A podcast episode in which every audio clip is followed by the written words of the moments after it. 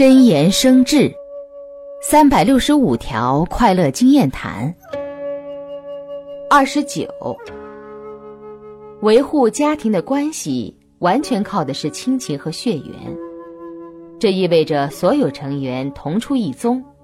在很多问题上都有共同的利益。